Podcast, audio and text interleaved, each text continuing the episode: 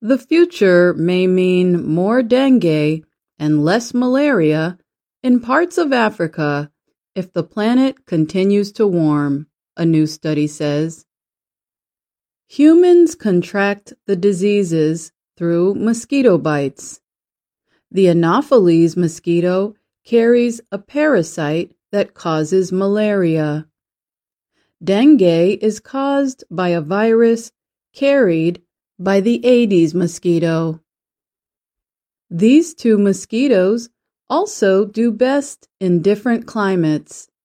Malaria mosquitoes thrive in temperatures of about 25 degrees Celsius.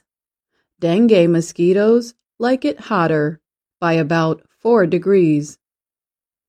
Erin Mordecai is assistant professor of biology at Stanford University in California. She is the lead writer of the study. Mordecai said climate change may weaken the spread of malaria but increase the spread of dengue. Combining mosquito temperature data, population numbers, and climate expectations, the researchers predicted malaria and dengue risks for Africa. The dengue mosquito is expected to spread across sub Saharan Africa fully by 2080 and a resulting rise in dengue cases is not the only worry. Aedes mosquitoes can also carry chikungunya, Zika, and yellow fever viruses. At the same time, the researchers say malaria risk will drop as Anopheles mosquitoes move further south and into mountainous areas seeking cooler temperatures. The researchers say that the growth of cities in Africa may further increase the risk of dengue. The Aedes mosquito reproduces in very small, often human made containers like bottle covers. Such environments are more commonly found in cities, said Mordecai. The Anopheles mosquito lays its eggs in larger, natural bodies of water, like lakes and rivers. Cities are usually also warmer than surrounding rural areas, a better environment for the heat loving Aedes.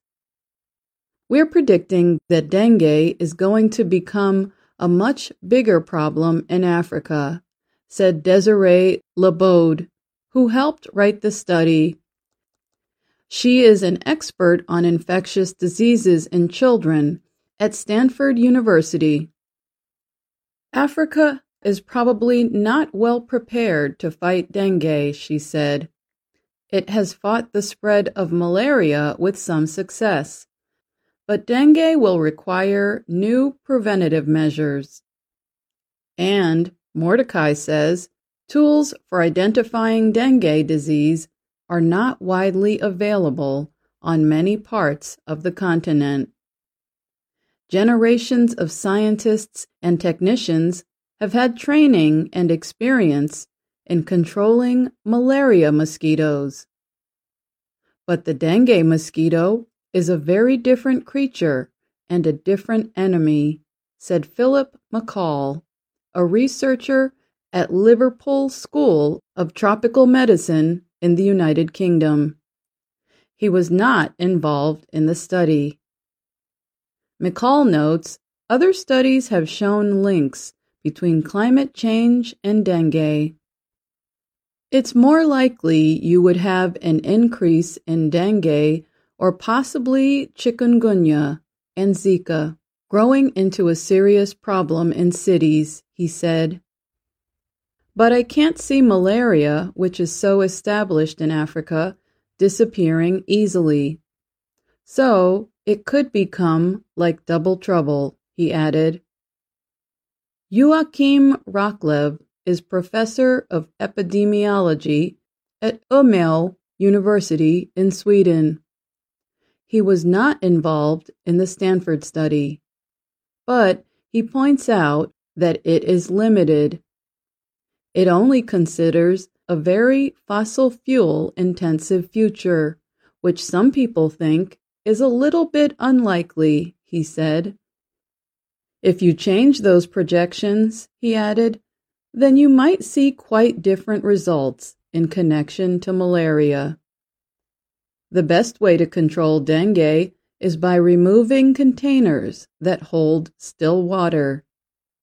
This gives the mosquitoes fewer places to reproduce. Another way is to make sure containers are fitted with tight covers. But there is also new hope for a different kind of dengue control. A natural bacterium called Wolbachia blocks the dengue virus from reproducing in the mosquito and prevents spread.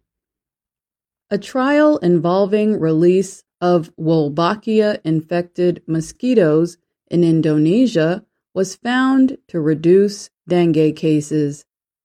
These mosquitoes have reduced the spread in a huge area of Jogjakarta by 77%, which is incredible, said McCall. I'm Alice Bryant.